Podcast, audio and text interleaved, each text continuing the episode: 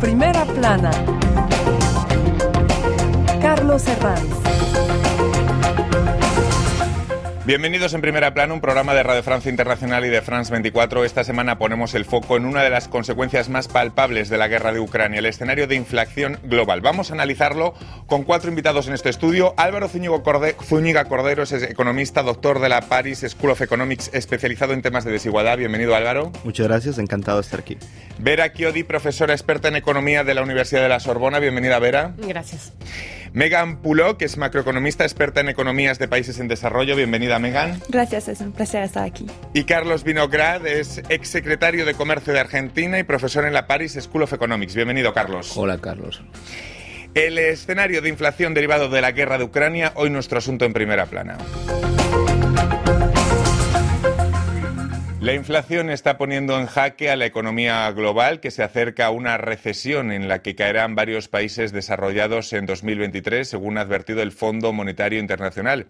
La invasión rusa de Ucrania, que sigue desestabilizando poderosamente la economía mundial y ha llevado a Europa a una crisis energética severa, así como a una espiral de inflación en todo el mundo y la desaceleración de la economía china son, a ojos del FMI, los factores que están marcando la evolución económica mundial y seguirán haciéndolo en un futuro próximo. Una tendencia que también afecta a América Latina y que vamos a analizar en el programa, además de explicar qué es esto de la deflación, el nuevo fenómeno que puede tener ahora una repercusión planetaria. Antes algunas portadas. El economista, las medidas para mitigar la inflación han costado 1,4% del PIB de México.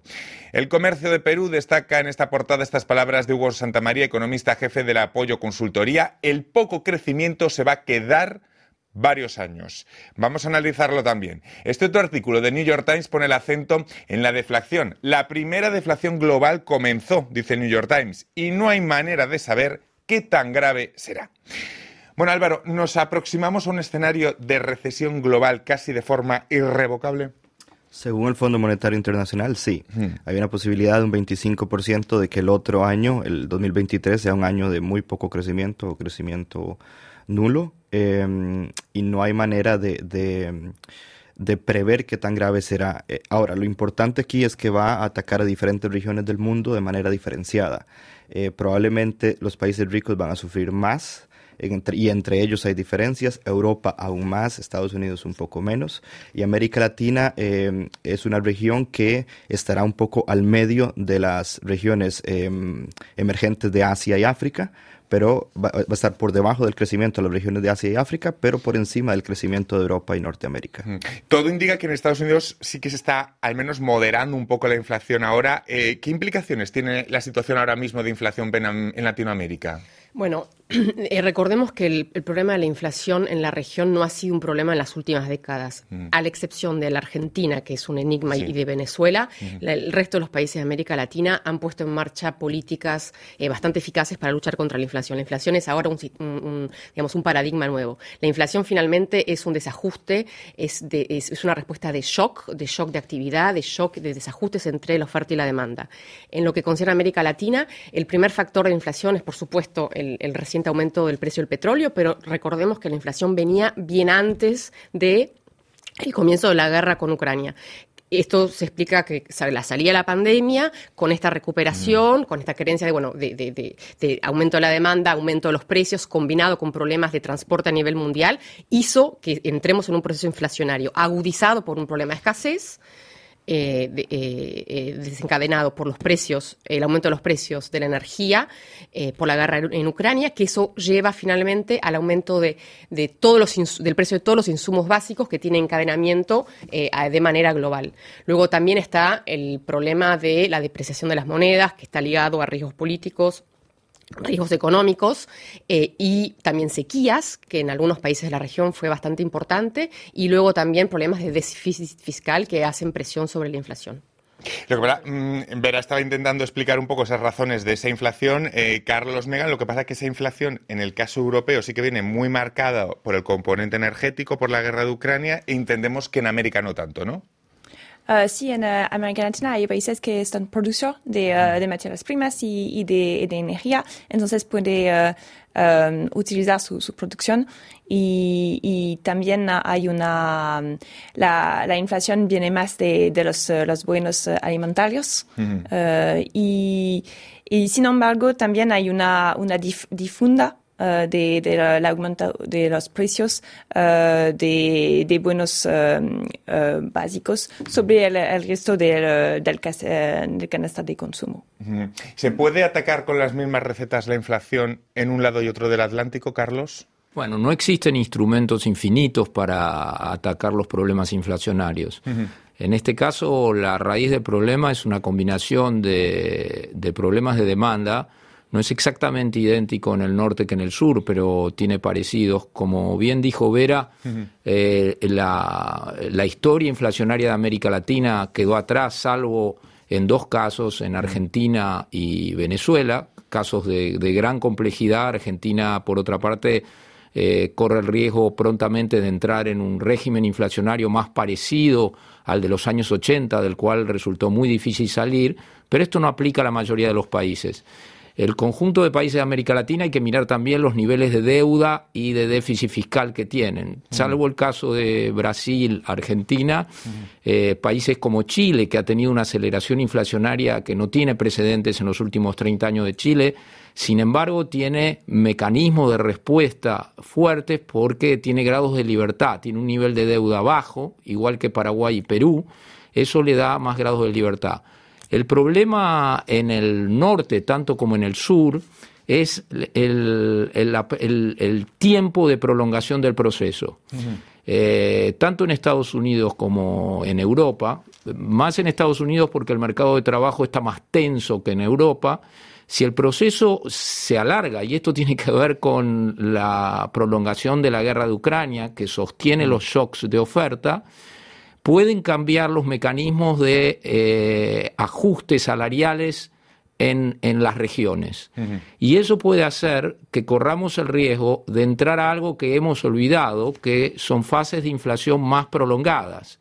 De manera que aquí es muy importante el tipo de reacción de los bancos centrales. Yo diría, para concluir, que en Estados Unidos eh, la Reserva Federal reaccionó de manera muy lenta, y hoy corre de atrás con el problema. Uh -huh. Aún con el aumento de tasas, las tasas siguen siendo reales negativas y por eso, uh -huh. en el riesgo de pérdida de credibilidad, el presidente de la Reserva Federal, Powell, ahora está tornándose sumamente agresivo para asentar nuevamente la credibilidad. En cambio, en el caso del Banco Central Europeo, la subida de tipos de interés 0,5% en julio, 0,75 enteros en septiembre, previsiblemente otra subida ahora en octubre.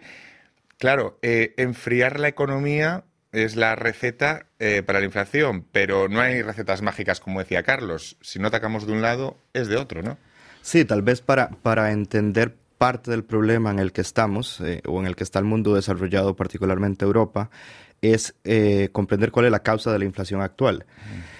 Históricamente las inflaciones pueden venir del lado de la oferta o de la demanda. Si vienen del lado de la demanda es porque los hogares están consumiendo más, eh, eso es lo que dice la teoría. Si viene del lado de la oferta es distinto. Esta es una inflación que viene del lado de la oferta por varias razones, pero principalmente es porque ya había una crisis de la cadena de suministros y a esa crisis se suma el, problema de la guerra de Ucrania que ha hecho eh, que, que aumenta, el precio de la energía y de otras eh, materias primas.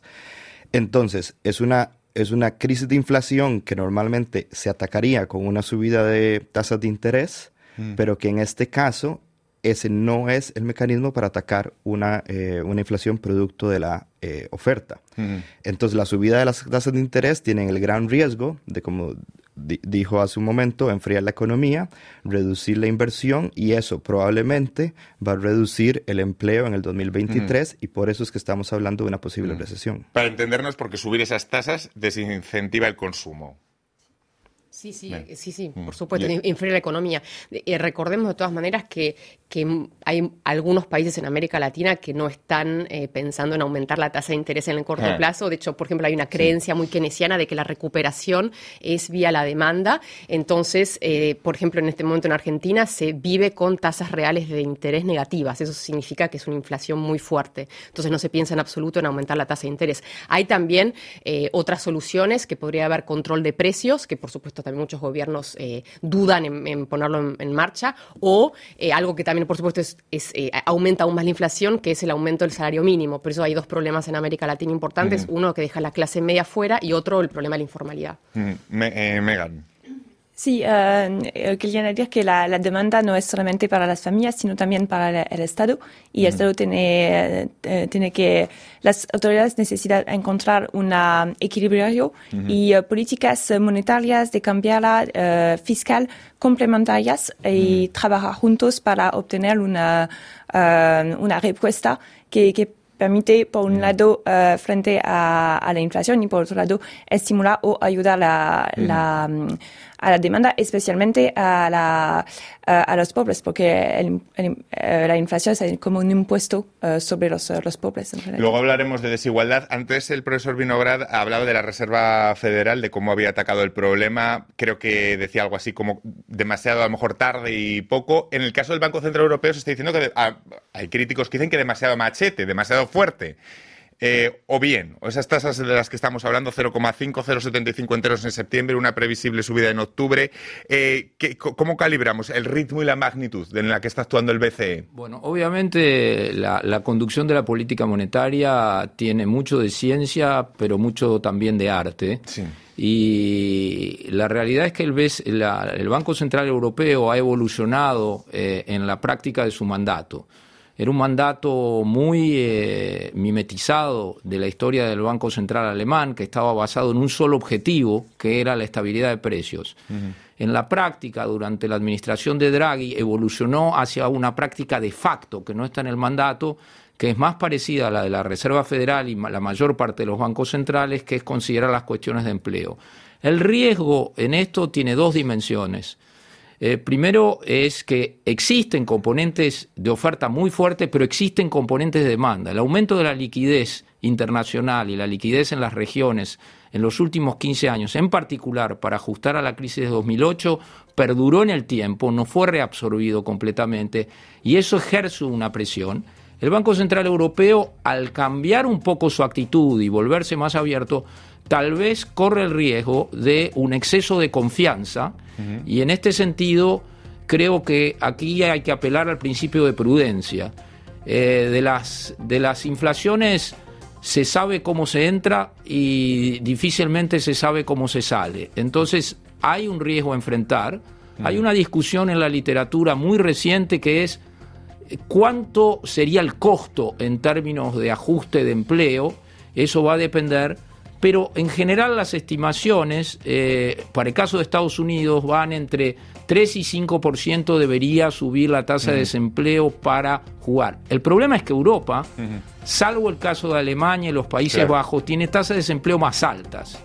Entonces, eh, este efecto puede operar sobre un piso diferente. Pero quisiera señalar una cosa.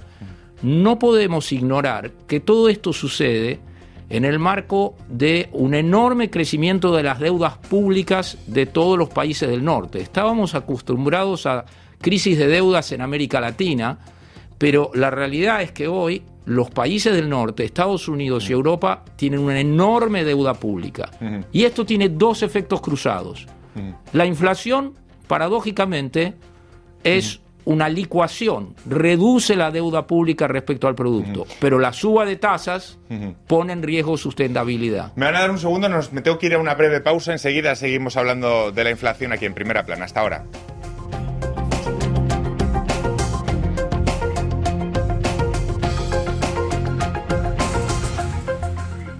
RFI, la selección del mes. Elena Noguera. Sur des rafios rafistolés. J'ai dans mes cheveux. Ézéchiel Payès. Ma vie est au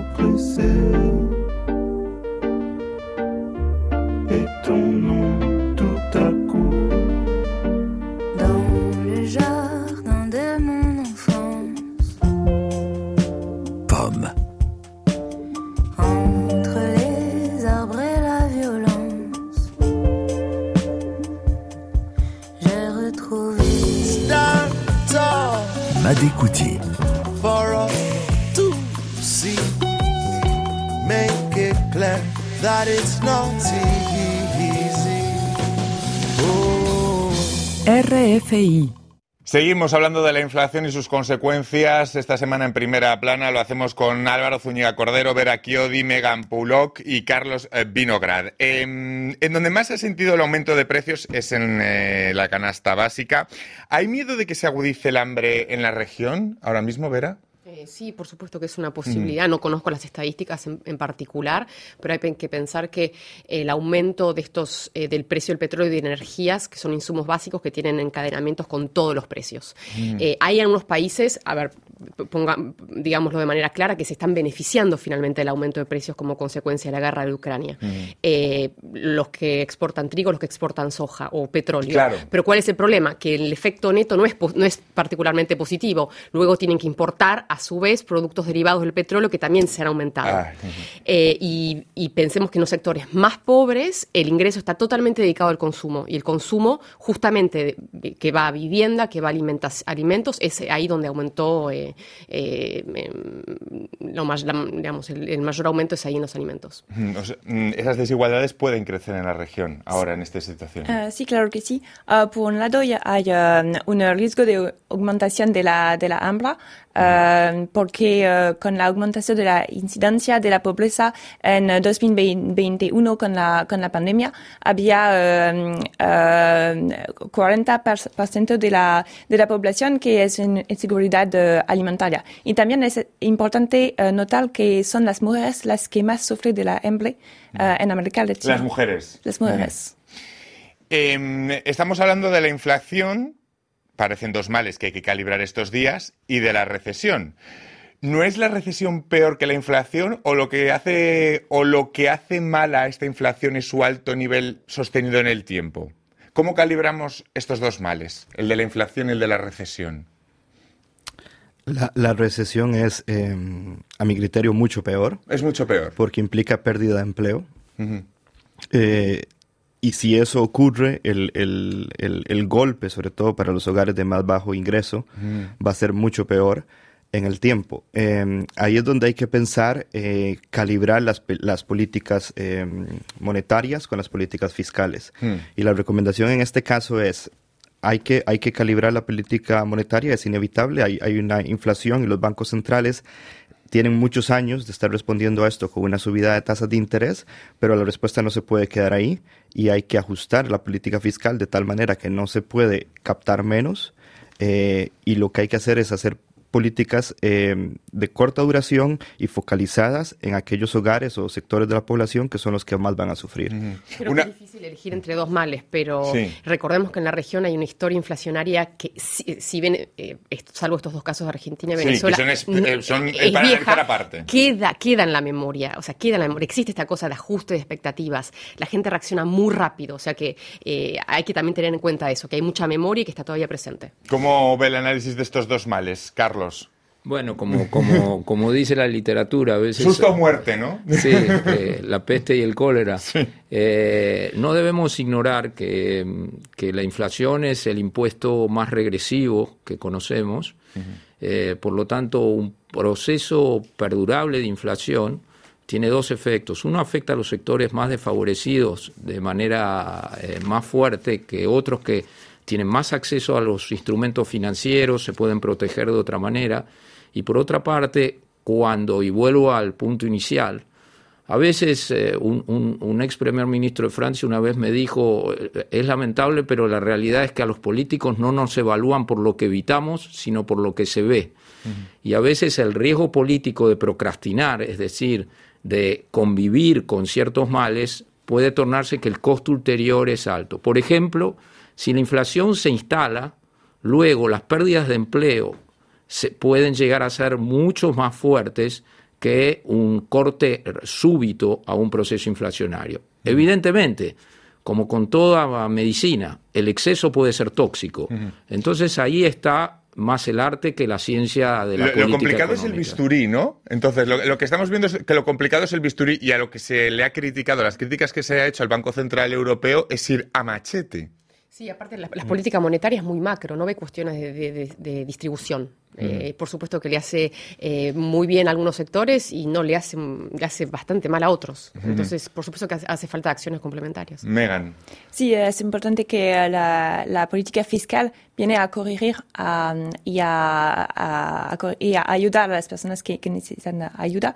y, eh, y, y por eso eh, el FMI recomienda a, a- operaciones masivas, en particular para, eh, para afrontar los, los precios altos de, de de energía y no recurrir a, a, eh, subvenciones general para proteger la estabilidad fiscal también de, de los países. Es decir, una política fiscal que también en esta situación, en este contexto, se debe hacer con bisturí y no, los, organismos recomiendan no prometer bajadas generalizadas de impuestos en esas cir- circunstancias. Totalmente, es que no, no se puede captar menos en un momento en el que hay dos temas fundamentales. Uno, hay que gastar más de manera inusual porque hay que proteger y acompañar a aquellos que van a ser más afectados por la inflación o eventualmente por la pérdida de empleo. Y tampoco se puede captar menos en un escenario en el que las tasas de interés suben y el costo de la deuda sube.